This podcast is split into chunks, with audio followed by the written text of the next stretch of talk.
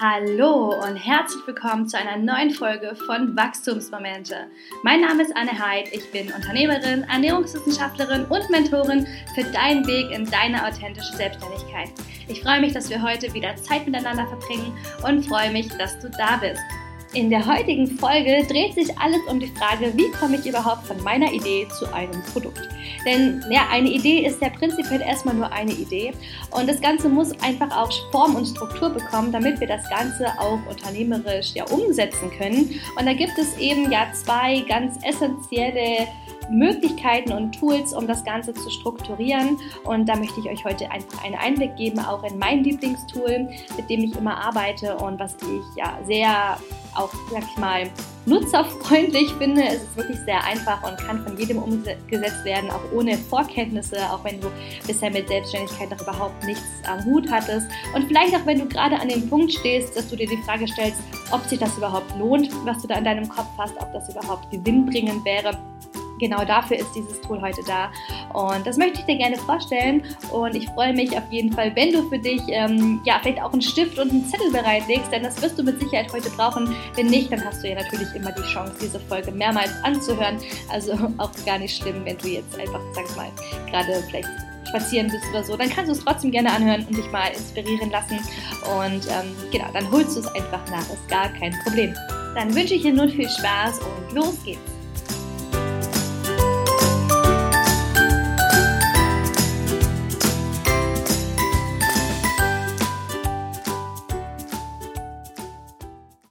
In den ersten Folgen haben wir uns angeschaut, wie die Selbstständigkeit und das Unternehmertum mit der Authentizität zusammengehören und warum es auch sinnvoll ist, sich darüber mal Gedanken zu machen, wie man sein Unternehmen authentischer gestalten kann, wie wir authentischer werden und was dazu gehört.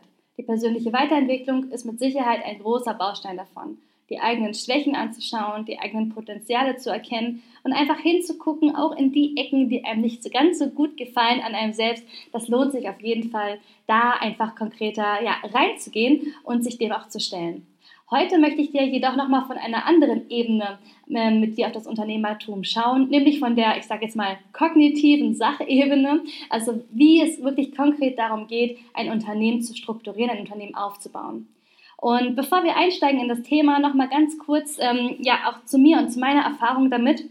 Ich bin persönlich so ein Typ Mensch. Bei mir entstehen Ideen so ein bisschen wie am Fließband. Ich habe immer ganz viele Ideen und habe inzwischen auch schon eine Ideenbox kreiert, äh, wo ich immer wieder meine ganzen Ideen rein, äh, ja, reinlege, weil ich es gar nicht schaffe, die alle umzusetzen. Und da hat sich mir aber auch gezeigt, ähm, dass auch nicht jede Idee immer gleich auch eine unternehmerische ja, Möglichkeit darbietet. Seine Idee ist per se immer erstmal nur eine Idee.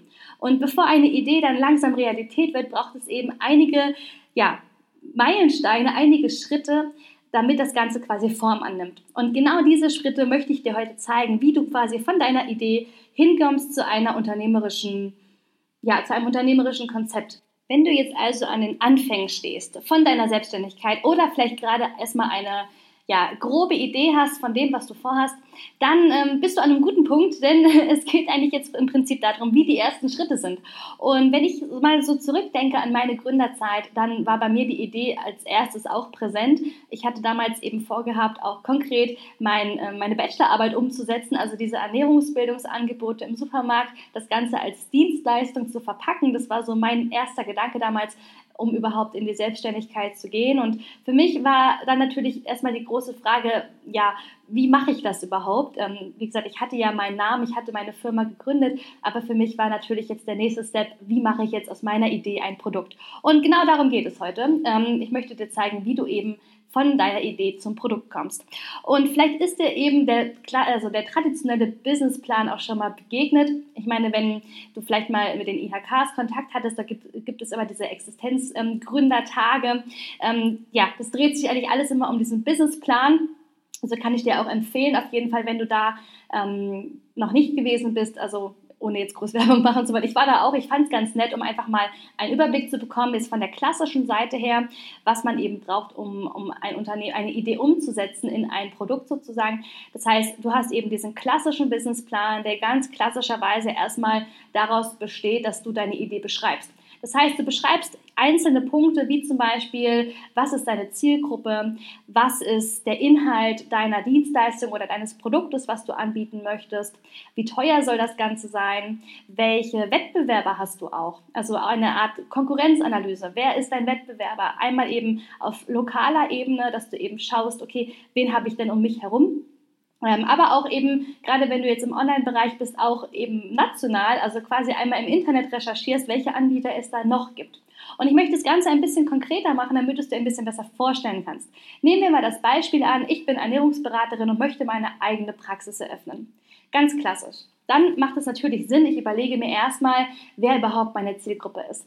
Also habe ich ähm, spezielle ähm, Fortbildungen habe ich eine spezielle Begabung oder Nische, in die ich mich platzieren kann, weil ich mich vielleicht besonders gut auskenne mit Diabetes oder mit ähm, Essstörungen. Also gibt es da irgendwas, worauf ich mich spezialisieren kann oder ist per se jeder meine Zielgruppe? Das gibt es natürlich auch, das kann man auch machen.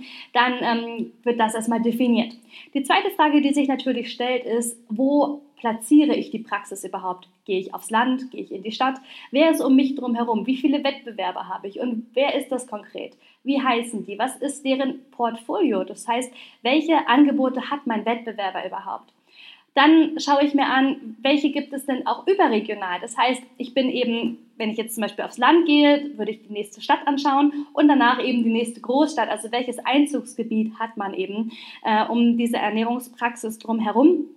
Und dann hast du schon eigentlich eine grobe Idee davon, wer sich überhaupt so in deinem, in deinem Rahmen mitbewegt. Also ich stelle mir das immer ganz gerne vor, wie so ein Fußballfeld. Ja, du hast eine Mannschaft, du hast ein Tor und jeder möchte irgendwie den Ball in dieses Tor bekommen. Und du bist einer davon. Und du musst natürlich gucken, wo deine Gegner sind.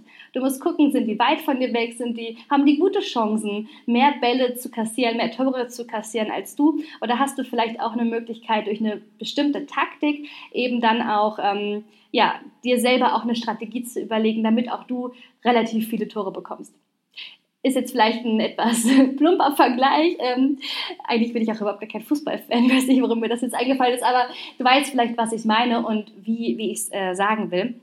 Das heißt, wichtig ist halt immer nur, dass du dir einfach überlegst, was auch vielleicht ein Alleinstellungsmerkmal von dir ist. In der Unternehmerwelt spricht man vom sogenannten USP, also vom Unique Selling Point. Das heißt, das Alleinstellungsmerkmal, was dich einzigartig macht. Vielleicht hast du schon mal die Website besucht von der Familienpraxis Pforzheim. Das ist meine Praxis. Bei mir ist der Schwerpunkt ganz klar gelegt auf Kinder, auf Jugendliche und auf Familien. Warum? Weil ich mich genau damit abheben will. Mein Ziel ist es, eben die erste Ansprechpartnerin zu sein, wenn es darum geht, Kindern zu helfen mit Ernährungsproblematiken, wenn es darum geht, Familien zu helfen mit Ernährungsproblematiken. Und aus dem Grund habe ich eben gesagt, ich möchte nicht jeden behandeln. Ich kann auch gar nicht jeden behandeln. Also ich sehe mich selber nicht als Spezialistin zum Beispiel von Diabetes. Das ist so ein Thema, das ähm, empfehle ich immer gerne weiter, weil das ist ein unheimlich komplexes Thema und wir können gar nicht alles wissen. Und es ist auch überhaupt gar nicht schlimm. Aber ich muss wissen, an wen ich zumindest dann meine Klienten vermitteln kann. Also wenn es eben Themen gibt, die ja, sag ich mal, dir nicht liegen oder wo du sagst, da hast du einfach kein gutes Gefühl. Ich kenne zum Beispiel einige Kolleginnen und Kollegen, da sind es die Essstörungen, die sich sagen, das ist was, da trauen die sich nicht so wirklich ran. Das ist zum Beispiel mein, ja, nicht Lieblingsgebiet, aber ein Gebiet, was ich sehr gerne mache. Und so kann man sich auch wunderbar ergänzen. Also man muss wirklich nicht alles abdecken und in jedem Punkt Spezialist sein, sondern es geht vor allen Dingen auch darum, einfach zu selektieren und das Optimum anzubieten. Vielleicht erinnerst du dich noch an die letzte Folge, da hatten wir es von dem Eingang, den wir schön gestalten, damit der Kunde gerne durch die Tür hindurch geht. Wenn du jetzt, sag ich mal, dich sicher fühlst auch auf deinem Spielfeld und du dich sicher fühlst in dem, was du tust, kannst du automatisch auch einen, einen, einen ansprechenderen Eingang gestalten, weil du dir einfach deiner Sache sicher bist. Du weißt ganz genau, was du tust und du eierst nicht rum zwischen Eventualitäten oder zwischen, sag ich mal, auch Dingen, wo du dir einfach noch unsicher bist, wo du nachlesen musst und einfach kein gutes Gefühl bei hast, dann würde ich dir empfehlen, streich es dir einfach aus dem Portfolio. Du musst es nicht machen. Und wenn du bei der Zielgruppendefinition bist, ist es eben wichtig, dass du auch ein bisschen weiter denkst, weil ähm, es quasi bei der Zielgruppe auch schon anfängt, wie du später dein Marketing ausrichtest. Wenn wir jetzt mal bei dem Thema Familien bleiben, so wie das bei mir der Fall ist, ist zum Beispiel klar, dass es bei mir extrem wichtig ist, dass der Standort von meiner Praxis eine gute Anbindung hat. Weil einige Familien kommen mit dem Auto, einige kommen mit der Bahn, mit dem Bus. Und von da an macht es bei mir zum Beispiel wenig Sinn zu sagen, ich nehme eine Ernährungspraxis irgendwo in der Pampa, wo der Bus einmal die Stunde fährt. Das wäre kontraproduktiv. Deshalb empfehle ich dir immer, wenn du dir Gedanken machst, wer deine Zielgruppe ist, dass du dir auch gleich dich hineinversetzt. Das ist so ein bisschen dieses Visualisieren des perfekten Kunden, indem du dir vorstellst, wie dein perfekter Kunde aussieht. Das ist ein, ja, eine schöne Möglichkeit. Du kannst dir das Ganze tatsächlich auch aufs Papier bringen, indem du dir sagst, du malst dir auch vielleicht mal deine drei Wunschkunden, also einem Erwachsenen oder auch Kinder oder Senioren, ich weiß nicht, wer halt eben deine Zielgruppe ist, und versuchst wirklich mal ganz klar zu sagen, wie dieser Wunschkunde von dir aussieht. Was macht der? Wie heißt der? Wie alt ist der? Wo wohnt der? Ähm, welche Ansprüche, welche Bedürfnisse hat dieser Kunde? Also indem du wirklich versuchst, in diese Thematik reinzugehen und dir zu überlegen, was müsstest du demjenigen anbieten, damit er zufrieden ist und auch zu dir kommen kann. Und diese Zielgruppendefinition ist meines Erachtens eines der wichtigsten Punkte überhaupt. Denn wenn wir uns nicht klar ausrichten und nicht klar adressieren ähm, oder nicht wissen, an wen wir adressieren sollen, dann adressieren wir das Falsche und wir adressieren auch viel Unnützes, weil wir vielleicht merken, ähm, dass das, was wir anbieten wollen, beim Gegenüber gar nicht ankommt. Also sprich, wenn du zum Beispiel als Zielgruppe hast, dieses Adressieren und wissen, wer der Kunde ist, ist auch an dem Punkt schon wichtig, dass wir einfach wissen, wo wir überhaupt unsere Werbung schalten.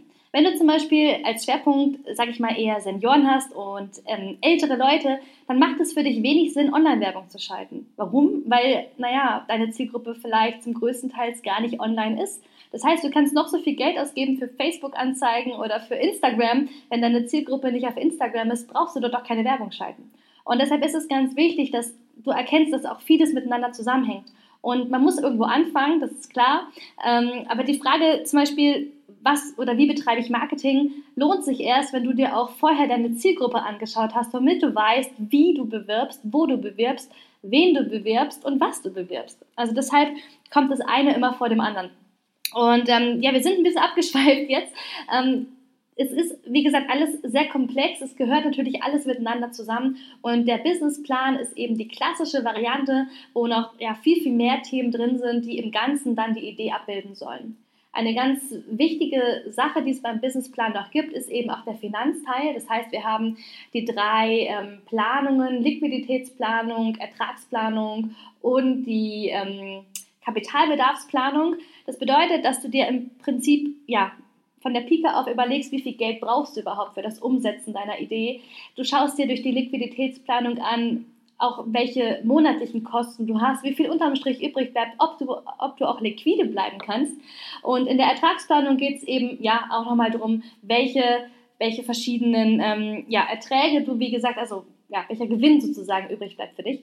Und das ist natürlich was, das findet sich im Businessplan, das ist auch super wichtig und vor allen Dingen, wenn du auch vorhast, sag ich mal, eine größere Summe an Geld vielleicht als Kredit auch aufzunehmen, weil du vielleicht Räumlichkeiten brauchst oder du willst dich von Anfang an ausstatten mit einer Waage oder mit einer Bier, äh, mit einem Biermessgerät, dann macht es natürlich auch Sinn, also sprich, wenn du zu Banken willst, macht es Sinn, dass du dir diese Finanzplanung natürlich gut anschaust. Denn das ist auch das, was bei den Banken immer zuerst angeschaut wird natürlich auch deine Idee als Konzept und was dahinter steckt, ob das quasi plausibel ist, aber es wird sich, ja, ich würde jetzt mal sagen, zu 90 Prozent der Zahlenteil angeschaut, um zu gucken, ob das, was du machst, auch sinnvoll ist, ob das langfristig sich tragen kann oder ob da doch eher, sag ich mal, gewisse Risiken drin sind, ähm, die abzeichnen lassen, dass es doch eher ein, ein Risikogeschäft oder ein Verlustgeschäft werden wird.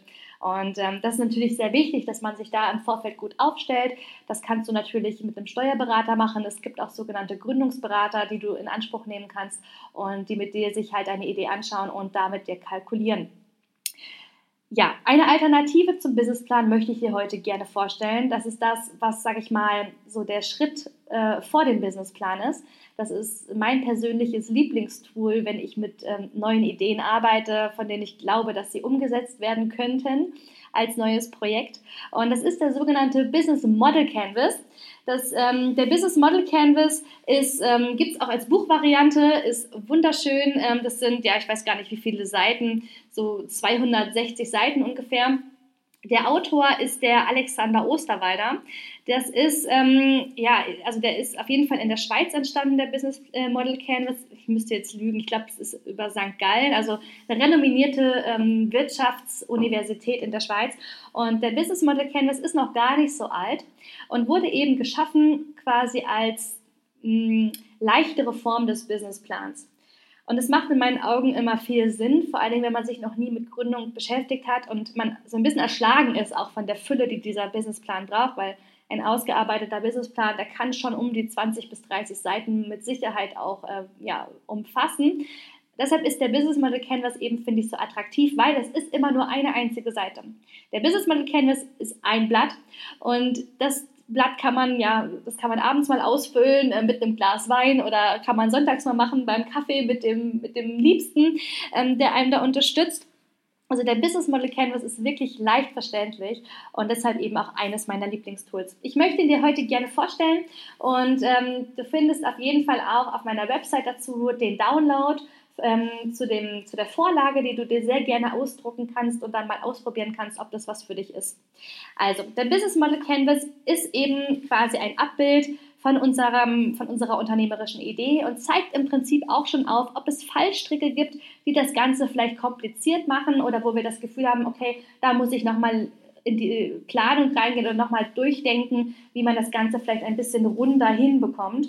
Und ähm, genau, deswegen möchte ich das auf jeden Fall kurz ähm, vorstellen und ans Herz legen, das auf jeden Fall für dich mal durchzuspielen. Auch wenn du schon selbstständig bist, ist es, finde ich, manchmal immer noch hilfreich, sich das einfach nochmal anzuschauen, um auch vielleicht zu merken, wo so gewisse Stolpersteine sind und manchmal klären sich dann auch gewisse Probleme, die man vielleicht mit der Zeit hatte, weil es eben manchmal doch einfach Lücken gibt in der Planung und deshalb kann ich es dir auf jeden Fall sehr ans Herz legen. Also, der Business Businessplan besteht aus, äh, ich, äh, genau, so zehn oder nee, doch neun, neun Kategorien sind es. Aus neun Kategorien und das Ganze ist angeordnet in Form von einer, von einer Tabelle und diese Kategorien beschreiben letzten Endes, äh, letzten Endes die verschiedenen Segmente in unserem, in unserem Unternehmen.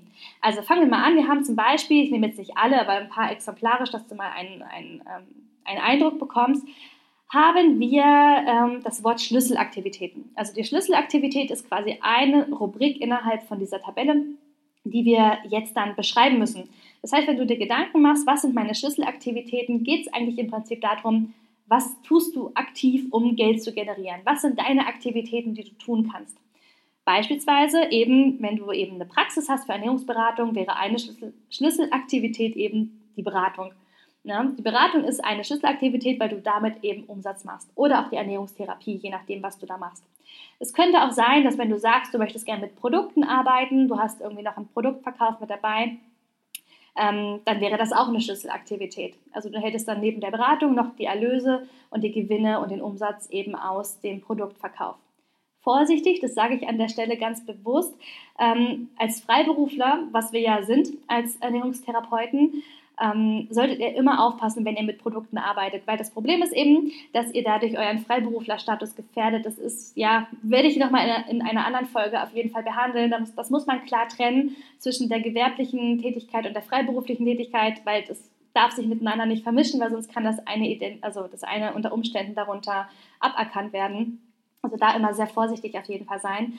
Ähm, aber es ist machbar. Also müsst ihr einfach beim Gewerbeamt mal nachfragen, dann müsst ihr euch dann separat anmelden, dann klappt es auch.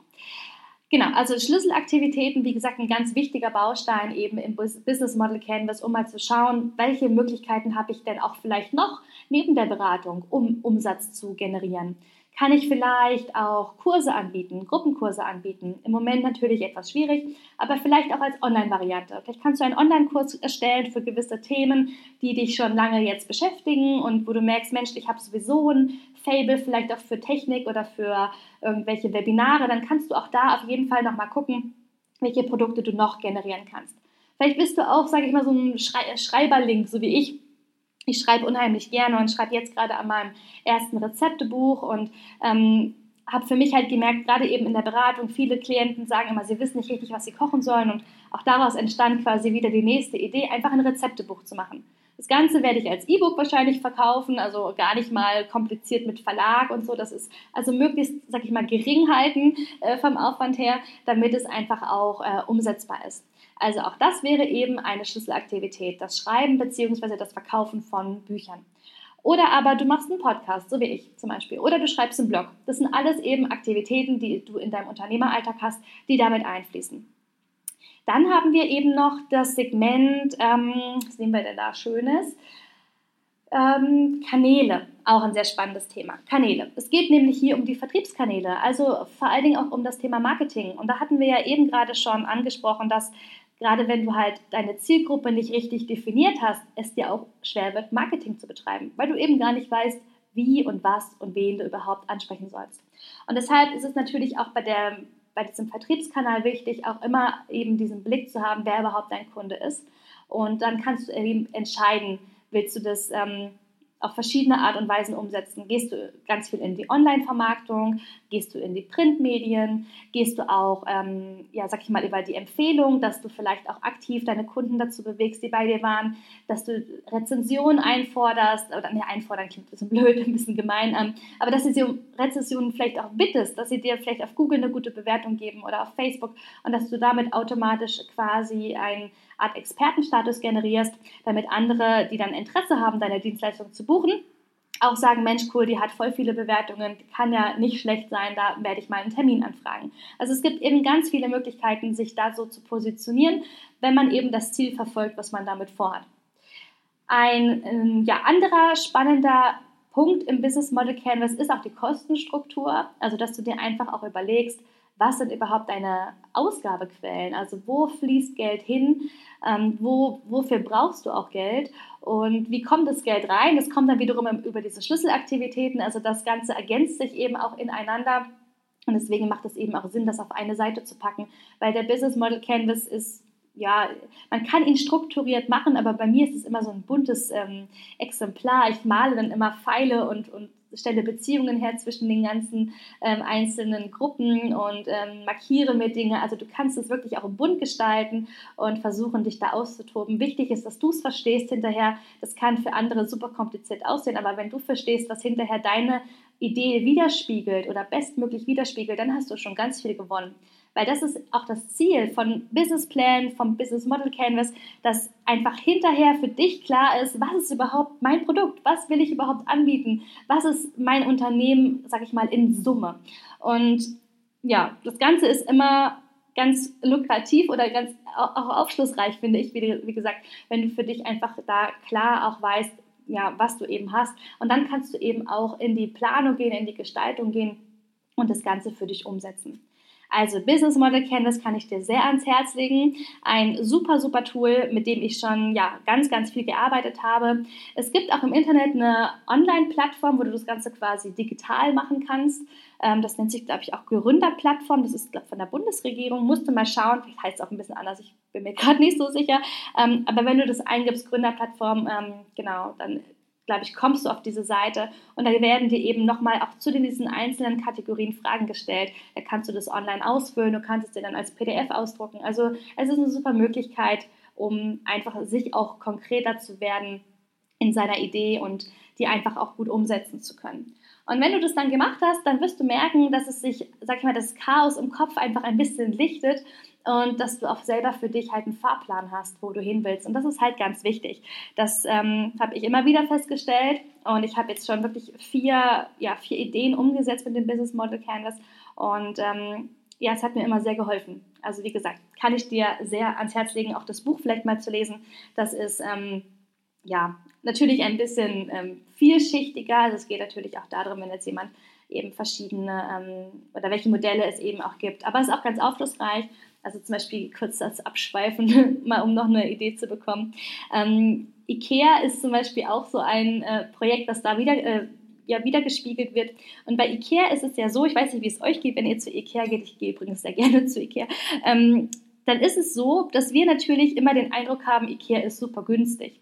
Und habt ihr vielleicht mal beobachtet, dass ähm, Ikea gar nicht so günstig ist. also in manchen, ähm, in manchen Produkten.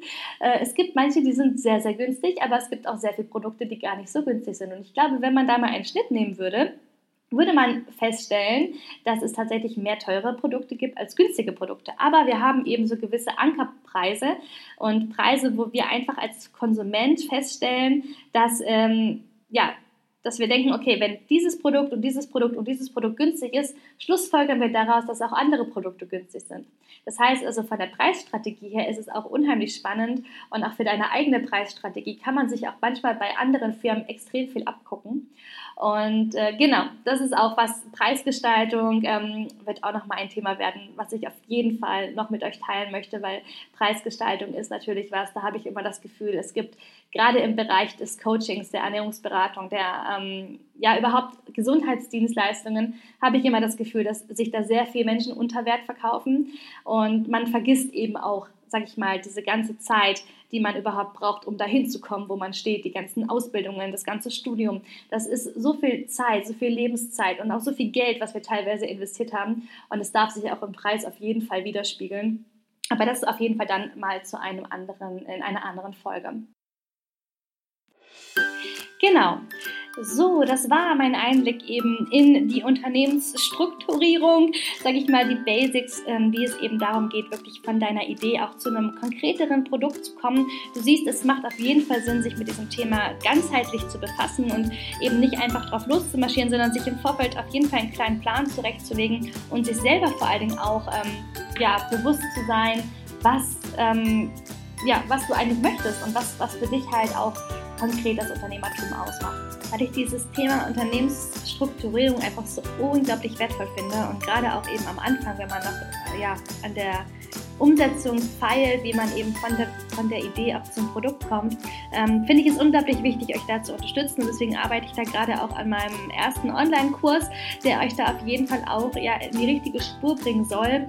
Ich werde diesen Business Model Canvas ein bisschen anpassen und ein bisschen, sag ich mal, ähm, ja, leichter verständlich, leichter zugänglich machen und auch ein paar Aspekte mit einfließen lassen, die das Thema Authentizität mit berücksichtigen werden, dass man eben auch da gewisse Dinge ähm, beachtet, die meiner Meinung nach dieser Business Model Canvas nicht so ganz abbildet. Ich sage jetzt mal aus diesem intuitiven, authentischen Bereich, was für mich eben ganzheitlich einfach mit dazugehört. Das Ganze ja, wird jetzt in den nächsten Wochen passieren und ich freue mich auf jeden Fall, wenn ihr da dran bleibt.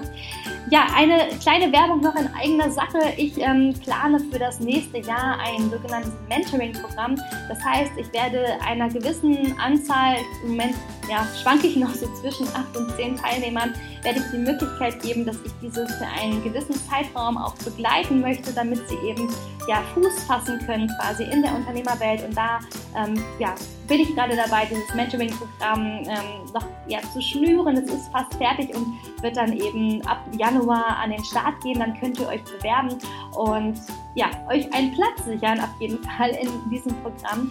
Und ich würde mich freuen, wenn ich die eine oder den einen oder anderen dort begleiten darf. Ähm, ihr habt immer die Möglichkeit, das Ganze auch ja, live mitzuverfolgen. Wir werden auch Mastermind-Gruppen dazu bilden und dann kannst du eben ganz konkret und engmaschig ähm, ja, dein, Produkt, äh, dein Produkt und dein Projekt auch umsetzen. Und ich freue mich, wenn ich dir auf jeden Fall dann Hilfestellung geben kann.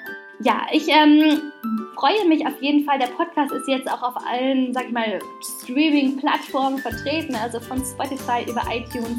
Ähm, bei dieser bin ich und Amazon Music. Und ich freue mich riesig, wenn es dir gefallen hat, wenn du mir auf iTunes eine Rezension hinterlässt. Auch da hast du die Möglichkeit, Sterne zu verteilen oder mir auch einen kurzen Text zu schreiben. Und da freue ich mich natürlich riesig drüber. Auch ähm, vielleicht auch mit Anregungen, mit Inspirationen oder eben was du auch vielleicht konkret mitnehmen konntest. Dafür bin ich dir sehr dankbar. Ja, dann ähm, war es das von meiner Seite. Ich wünsche dir auf jeden Fall ein ähm, erfolgreiches, produktives Wochenende. Vielleicht hast du morgen Zeit und Lust und willst diesen Business Model Canvas mal ausprobieren, dann auf jeden Fall sehr gerne probier es aus und hinterlass mir dein Feedback, was du dazu sagst, ob es auch ein Tool ist, mit dem du gut arbeiten kannst. Und genau, dann ähm, ja, wünsche ich dir auf jeden Fall ein wunderschönes Wochenende. Wir hören uns das nächste Mal wieder und ich danke dir für deine Zeit und freue mich bald wieder ja, mit dir Zeit zu verbringen. Hab einen schönen Tag. Bis dahin, mach's gut. Tschüss.